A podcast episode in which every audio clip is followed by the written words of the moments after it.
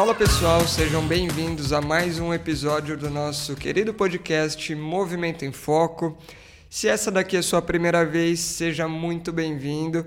Hoje estou eu aqui, Franco Chamorro, junto com a Meli GPT. Para quem já acompanhou um episódio nosso, a gente gravou sobre inteligência artificial. Eu tenho aqui nosso quadro da Meli, que fez a vez do nosso convidado nesse episódio. E eu não estou com os outros elementos da Trindade. Rafael, Cássio, estou aqui hoje gravando sozinho, acompanhado ali sendo observado, supervisionado pela nossa querida Amelie, para falar de um assunto que veio em uma das nossas últimas gravações em conjunto, que a gente falou sobre terapia por onda de choque, e dessa conversa surgiu um assunto ali que ficou na cabeça, até porque eu citei um artigo que eu falei, putz, mas será que era isso mesmo? E depois eu fui conferir esse artigo e dessa, é, dessa ideia lá na nossa conversa sobre a onda de choque e dessa leitura, releitura do artigo, eu falei, putz, esse é um assunto legal, bora conversar sobre isso. Então, se você já abriu o nosso episódio lendo ali o tema inicial, né, você viu algo do tipo invista no fim. Então, o que, que eu quero dizer com invista no fim? E o que, que tem a ver com esse tal do artigo que daqui a pouquinho a gente vai citar? É, tem a ver com algo que a gente ouve rotineiramente, que é a primeira impressão é a que vale, ou então uma frase que eu ouvi outra vez que é você nunca vai, deixa eu ver se é isso mesmo, você nunca vai, é, você nunca vai ter uma segunda chance de causar uma boa primeira impressão. Então, tudo muito voltado para a importância do primeiro contato, do primeiro impacto, e é claro que isso tem sua importância, mas às vezes isso deixa para a gente aquela sensação de, putz, se não foi bem o primeiro momento, então agora tá tudo perdido, não tem mais o que fazer. E eu tô aqui para falar que não, né? Tô aqui para falar que invista no fim, que o fim também é importante.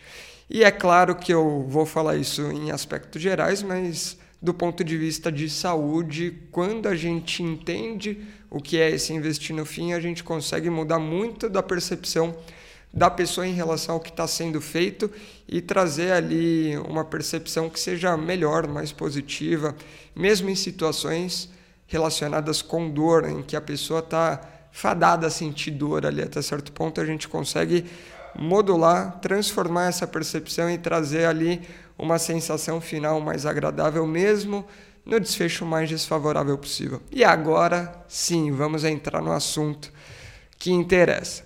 Primeiramente, convido você a curtir nossos conteúdos, seguir a gente no Instagram, se inscrever no nosso YouTube e se você está no Spotify, pega ali e avalia nosso uh, podcast com o número de estrelas que você acha válido, que só podem ser cinco, né? Se você está ouvindo aqui e gosta. Vamos lá. É, quando a gente estava conversando sobre onda de choque, é, eu citei um artigo que eu li pela primeira vez. Né? Na verdade, eu li a citação dele em um livro chamado Rápido e Devagar: Duas Formas de Se Pensar de um cara chamado Daniel Kahneman, que foi prêmio Nobel de Economia, se eu não me engano, ali no comecinho dos anos 2000. E esse é considerado o pai da economia comportamental. Ele é naturalmente um psicólogo e começou a levar os conhecimentos de psicologia comportamental para a economia e deu ali a fundamentação para o que veio a se tornar é, a economia comportamental. E em um desses estudos que ele cita, é, ele fala muito sobre viés, heurística, formas de, de se pensar em como que às vezes nossa mente assume uma série de atalhos e que esses atalhos em vários momentos dão certo, mas em vários deles também dão errado por conta desses vieses e simplificações que nossa mente acaba assumindo para tomar uma decisão rápida é, e não necessariamente racionalizada e pensada ali, que demoraria mais, mas poderia ser um pouco mais assertivo. Em um desses momentos, ele cita um, um artigo é, que ele fez o estudo em conjunto com um médico para investigar a experiência em relação à dor em duas modalidades de exame, né? na verdade, de intervenções médicas. Um é um exame, que é a colonoscopia, e o outro é um procedimento que é a litotripsia, que é aquele que é utilizado para implosão de pedras nos rins, de cálculo biliar, enfim. Com certeza você já deve ter ouvido falar em algo do tipo. Então, ele avaliou esses dois exames. E no livro ele acaba citando uma imagem muito simples ali de como que é a experiência de dor de uma pessoa minuto a minuto durante a execução de um exame de colonoscopia. E ele cita ali duas pessoas diferentes, o que seria, sei lá, o paciente A e o paciente B. E o tempo está rolando ali é, é, e, e, ele vai mensurando a, a dor e a dor vai ser mensurada numa EVA, numa escala visual analógica, em que a pessoa vai colocando ali de acordo com o que ela sente, o quanto que ela atribui de intensidade de dor, sendo que ela sai do zero, nada de dor, e 10 é extremamente doloroso, pior dor possível. E aí a pessoa vai avaliando minuto a minuto, e é claro, se a gente pensar dentro da colonoscopia, que é um exame de investigação, é, é um exame super desconfortável. Eu nunca fiz, mas conheço pessoas que já fizeram e relatam esse desconforto. E o ponto importante é que esse exame é feito hoje em dia com a pessoa sedada. Mas a gente está falando de anos 90 e de uma proposta de estudo em que foi feito ali com, é, com essa avaliação minuto a minuto que a pessoa não poderia estar sedada. Né? E foi até daí que veio a dúvida lá no episódio de onda de choque, quando eu citei esse artigo, o Cássio falou, ué, mas colonoscopia não é um exame que faz sedado? Enfim, hoje em dia é, naquela época, pelo menos para esse estudo, não foi, por conta dessa necessidade da pessoa poder responder ali é, o que está sentindo. E nessa avaliação minuto a minuto, como é um exame exploratório, é esperado que a pessoa varie é, na percepção de dor dela naquele momento de resposta. E aí a gente vai ver uma oscilação disso ao longo do tempo, sendo que vai ter momentos de menor experiência de dor, momentos de maior experiência de dor. E a gente vai encontrar sempre picos durante o exame. Né? É, e vamos supor que o pico do paciente A é o número 8, então ele reportou uma dor 8 de 10 no pico dele. E ao final de 10 minutos, esse paciente reportou uma dor de intensidade 4, por exemplo, certo? O que, que a gente vai ter? A gente vai ter experiência máxima como 8, experiência final como 4. E a gente tem um tempo de duração desse exame de 10 minutos, ou seja, ao longo desses 10 minutos ele foi variando, chegou num pico de 8, chegou ali ao final com uma experiência de dor de 4, e aí interrompeu o exame. A gente tem o segundo paciente, que é o paciente B, que naturalmente o exame dele foi um pouco mais prolongado. Né? E aí, nesse exame mais prolongado, durou 20 minutos, o dobro do primeiro paciente. E ele também, por mais que tivesse uma variação diferente, chegou em um pico de dor de 8, igual ao primeiro paciente, só que o final né, da dor desse paciente lá no minuto 20, ele reportou uma dor 2. Então a gente tem diferente do outro, que reportou uma dor 4, ele reportou uma dor 2. E aí ficam as primeiras dúvidas, né? Que é, será que a quantidade de sofrimento que essa pessoa teve no paciente A e no paciente B são iguais? Quem sofreu mais, quem sofreu menos? E a primeira coisa que se atribuía é que o sofrimento dependeria de dor total experienciada ao longo do exame. Ou seja, se eu tenho um exame que foi mais doloroso, reportando scores mais altos ali naquela escala de 0 a 10, então a gente tem um maior sofrimento. É, e se a gente tem um exame mais demorado também, a gente tem um maior sofrimento também. É claro que a gente pode ter combinações em que é um exame curto e com um score mais baixo ali, de maneira geral. A gente pode ter um exame curto, mas com score alto. A gente pode ter um exame longo com score baixo. A gente pode ter um exame longo e com score alto. É claro que vai ter variação de paciente para paciente, mas no geral, se a gente pegar um exame curto e com menor é, intensidade de dor reportada ao longo dele, eu espero que o sofrimento total seja menor.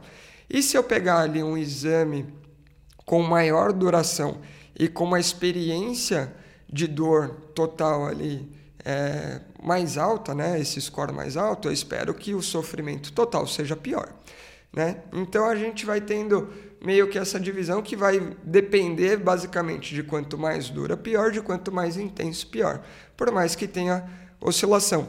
Então a forma de ler isso, seguindo a lógica, seria a área embaixo do gráfico é o que importa, ou seja, quanto maior a duração e quanto maior a intensidade, maior a área embaixo do gráfico, e aí ela delimitaria ali o que, que é a experiência total desse paciente em relação à dor.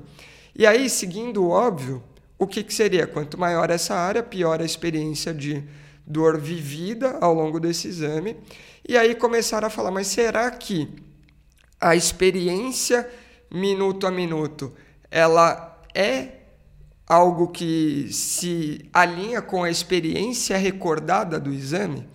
E aí começaram a fazer essa avaliação minuto a minuto, mas também teve o tardio, um tardio imediato, ali que seria na sala de recuperação, interrompeu o exame, chega lá alguém para perguntar como que foi sua experiência geral em relação ao exame em nível de desconforto, de dor. E aí você responde na mesma Eva, só que o que seria um resumo daquilo, então uma única resposta. Né? Ou algo sendo feito tardio, um, dois dias depois. E o que começaram a observar é que existia uma certa confiabilidade entre o que era respondido no momento imediato com o momento imediato, um, desculpa, com o momento tardio ali um, dois dias depois. Então a nota tendia a manter-se a mesma, porém ela não se alinhava totalmente com a experiência que foi tida minuto a minuto. Então começaram a ver que existia uma distinção entre o eu vivente, que estava reportando aquilo minuto a minuto enquanto sofria, e tinha uma diferença do eu recordativo, que estava relembrando a experiência tida lá atrás. Então, algo meio que quem vive é diferente de quem reflete, de quem relembra a história. E aí, disso já começa a trazer algo muito interessante, que é o, o, o que o Daniel Kahneman vai dividir como eu vivente e eu recordativo, algo do tipo assim, que é o é, experience self, o eu da experiência, e o remembering self, o eu da lembrança, né? Então eles vão trabalhar em cima de subprodutos, digamos assim, diferentes, e é por isso que podem existir é, distinções entre o relato deles dois. É, quando o cara está vivendo ali minuto a minuto, ele tem a experiência espontânea e ele está reportando em relação àquela experiência espontânea. Daqui um minuto, é a experiência daquele momento, estou respondendo de acordo com aquela experiência. Daqui um minuto, e vou fazendo isso enquanto o exame durar. O que, que vai acontecer? Quando eu estou na minha sala de espera, ou estou um dia depois, eu não tenho aquele dado é, todo armazenado. Eu vou ter alguma coisa que ficou retida na memória. E eu vou dar a minha resposta de acordo com aquilo que ficou retido na minha memória. Então, por isso, remembering self. Né? O eu recordativo, aquele que recorda com base não na experiência mais que aconteceu, mas no que ficou gravado daquela experiência. E aí começa até a dissonância. Né? Então, vamos voltar para aqueles números. Começou a ver que em vez de área embaixo do gráfico, o que importava para o eu recordativo é o que a gente vai entender como o pico, e por isso que eu já trouxe esse dado, e o final do, da experiência.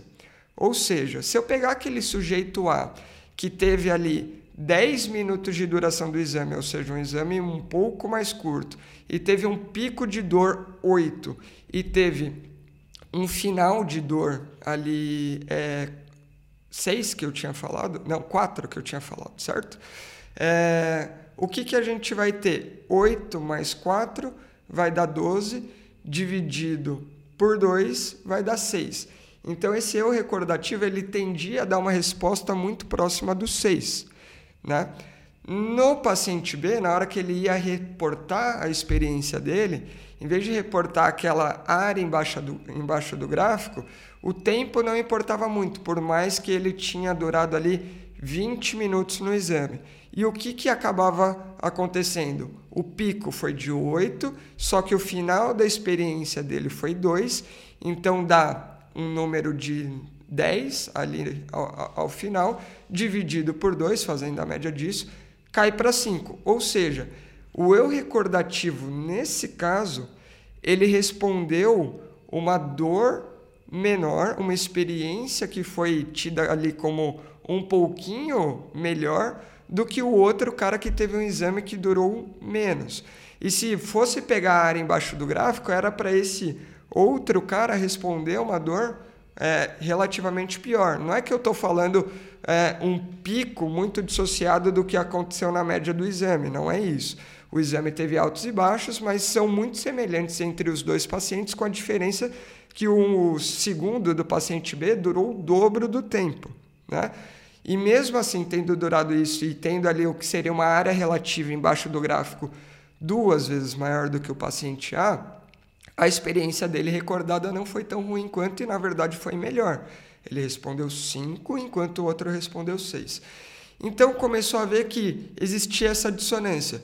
E quanto mais é, suave fosse o fim, ou mais suave fosse o pico de dor, mais tranquilo tenderia a ser a recordação dele da experiência. O que começou a trazer um termo que é o peak and rule. Então, é a regra do pico e do final da experiência. É ela que importa mais. O fator tempo ele acaba sendo diluído e não tem tanta importância assim. E o que acaba sendo um pouco mais determinante para a experiência recordada acaba sendo um pouco desse quesito. Quanto pior a intensidade do pico e quanto pior a intensidade ao final, pior a experiência reportada. Quanto menor o pico e quanto menor a experiência final, melhor a experiência reportada, quando relembrado. Então, daí a gente consegue tirar coisas muito importantes. Vamos voltar lá para a frase do começo é, do, do episódio, que era a primeira impressão é a que fica e você nunca vai ter uma segunda chance de causar uma primeira boa impressão. Bom, a primeira impressão é a que fica? Depende. Se ela for uma emoção de pico ali, né? Se for uma, um primeiro contato que gere um pico, legal, ela pode ser o que fica. Se for um primeiro contato que pouco importa, ele vai tender a ser um pouco esquecido. Então, claro, se a gente puder causar uma boa primeira impressão, é ela que vai ficar, e se a gente causar uma péssima primeira impressão, é ela que vai ficar também né? É, porque o que importa é o pico.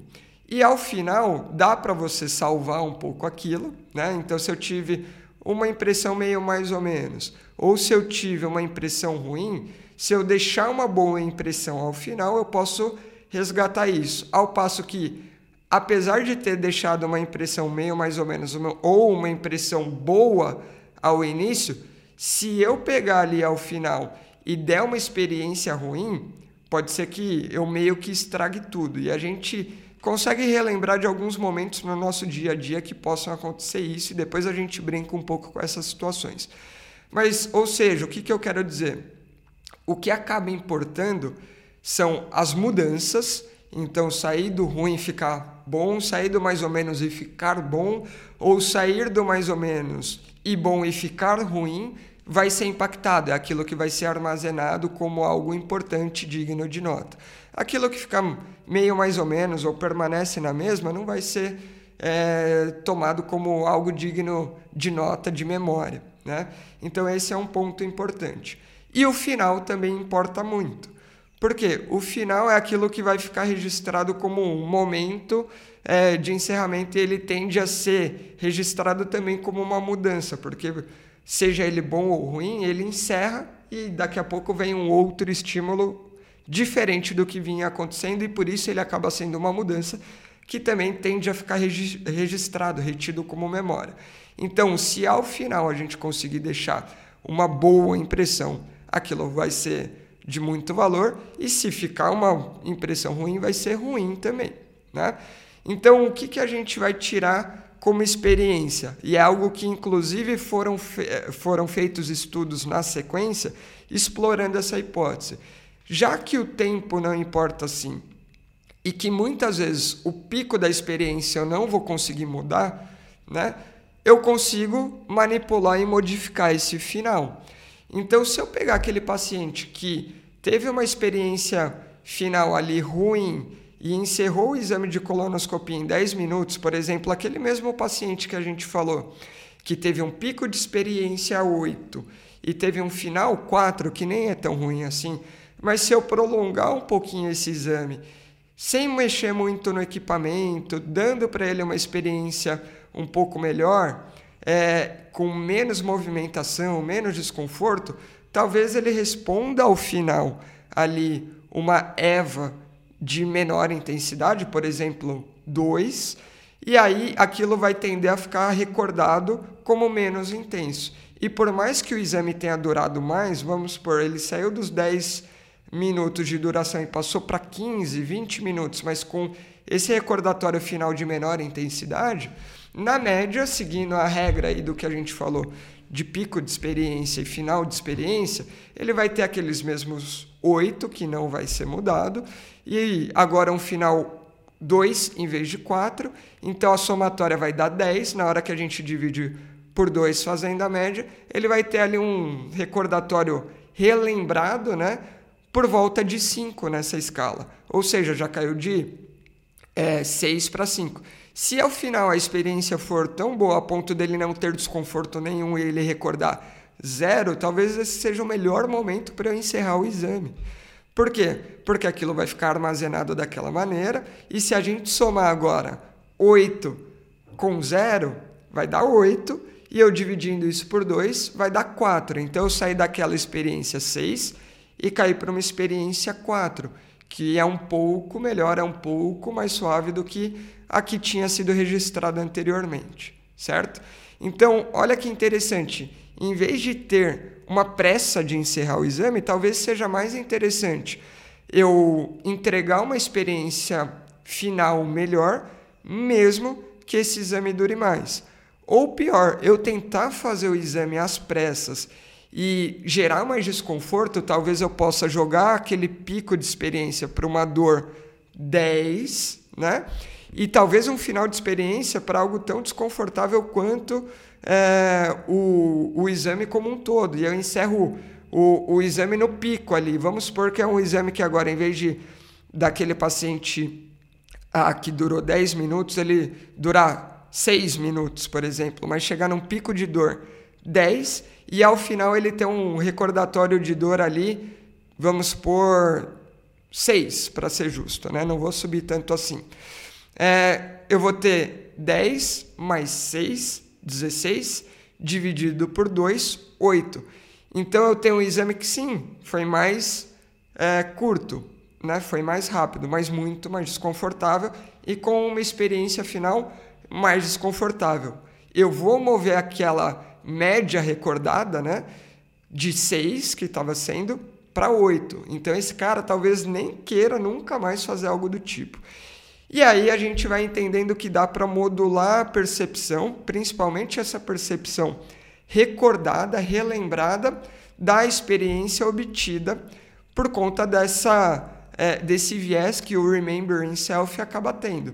Então eu devo dar um pouquinho menos de valor para a duração das coisas e um pouco mais de valor para o recordatório que a pessoa vai ter. E sempre que eu conseguir nessas situações de desagravo, de desconforto, de dor, é, ser o mais suave possível e gerar menos pico de dor, melhor. E quanto mais conforto eu trouxer ao final, melhor também, porque aquela experiência vai ser armazenada como algo menos é, drástico, menos desconfortável e talvez seja mais tranquilo caso eu tenha que passar por ela de novo, eu topar passar por ela de novo, porque ela não foi, digamos assim, traumática, certo? Como que eu na prática trouxe isso e aí foi o que eu citei lá na onda de choque. A onda de choque é um tratamento que ele vai gerar desconforto, né? Se você não conhece, depois volta lá nesse episódio, tá super legal, explica super detalhado o que é, como que funciona, como que usa, mas eu vou falar especificamente disso. Na onda de choque a gente vai promover desconforto para o paciente, porque isso até certo ponto é o que vai promover as mudanças, a melhora dos sintomas dele, depois principalmente no acumulado das sessões de aplicação de ondas de choque. Mas eu não tenho muito como mudar o pico, já que o pico é para ser desconfortável, ele vai ficar ali muito alto, provavelmente um 8, 9, 10 na experiência reportada desse paciente. Mas eu não preciso interromper o, exame, o, o procedimento assim que ele acabaria. Vamos supor, eu tenho 2 mil tiros para aplicar. Eu vou sustentar esses é, 2 mil tiros provavelmente muito próximo a esse pico de experiência, o que teria essa área embaixo do gráfico grande, e ao final eu teria uma experiência recordada também lá na casa dos 8, 9, 10 que eu te falei, e acabaria esses 2 mil tiros aí. Mas o que, que eu comecei a fazer? In, é, incrementar o número de tiros e adicionar ali, por exemplo, mais 500 tiros, e aí pela lógica a gente vai falar, porra, mas você está batendo mais na pessoa? É, eu estou batendo mais na pessoa. Só que agora com uma energia menor, com parâmetros que são mais suaves e que ela vai recordar daquela maneira, né? Ela primeiro de tudo vai reportar uma dor de menor intensidade enquanto está aplicando ali e vamos supor que não é mais aquele 8, 10, ele cai para um 4, 3, né? Vamos deixar 4 para ficar um número redondo. E aí, se a gente seguir essa regra do pico e do fim, o que, que a gente vai ter? Vamos supor, vamos ser bem drástico, que o pico foi 10 e que a dor ao final, no primeiro caso, foi 8. Né? Então a gente tem 18. Fez a média aí desses dois números, a média vai dar 9, certo? 18 dividido por 2, 9. Então o Remembering Self, se fosse perguntado ali como que foi a experiência geral do exame, a, a, do procedimento após ele cessar, ele daria provavelmente uma nota próximo de 9. Mas como durou 2 mil tiros, né, e eu, numa outra opção, eu pego e em vez de encerrar o exame ali, eu prolongo e dou 2.500 tiros, ou seja, eu estou aumentando em 25% o que seria o desconforto, o estresse para a pessoa. Porém, com menor intensidade, com parâmetros mais suaves, e essa pessoa, por mais que mantenha o pico de 10, ela não vai ter mais a experiência final ali do 8 que eu falei, e ela cai, por exemplo, para um 4. Né? Então ela saiu de 10 mais 8 para 10 mais 4, 14, dividido por 2, vai dar 7. Então ela saiu de um eu recordatório que deu uma nota próxima de 9 para uma nota é, recordatória ali próxima de 7. É uma experiência ruim, ainda é ruim, mas não é tão péssima quanto a 9. Ou seja, quanto mais eu entregar uma experiência final melhor, né? mais esse eu recordatório vai ter uma experiência positiva. E se eu conseguir dar uma experiência final em que ele recorde ali, que ele, é, que ele pontue que ao final do exame a dor foi zero, foi confortável, né? não, não, não tinha nenhum desconforto, eu vou ter o pico de 10 mais o zero dividido por 2, 5. E talvez eu consiga trazer esse cara de um é, recordatório ali de 9 para um recordatório ali de 5. Então, é uma mudança muito expressiva. E como eu sei que é um procedimento que esse cara vai fazer no mínimo três vezes, e dependendo na grande média vai ser cinco vezes, ou seja, cada semana ele vai passar por isso, se eu conseguir deixar uma experiência melhor para ele, ele vai vir sem tantas barreiras, sem tanto medo, sem tanto receio e vai ser mais fácil conduzir esse tratamento. O tratamento vai ser tão efetivo quanto foi. Eu vou ter ali uma parte que, em teoria, não serviu terapeuticamente para o procedimento, mas serviu do ponto de vista de experiência e, e, essa experiência vai modular a adesão ao, do paciente ao tratamento, algo que vai ser muito importante para o desfecho final, certo? Então aqui são algumas ideias. E, em resumo, o que, que vale a pena a gente ter?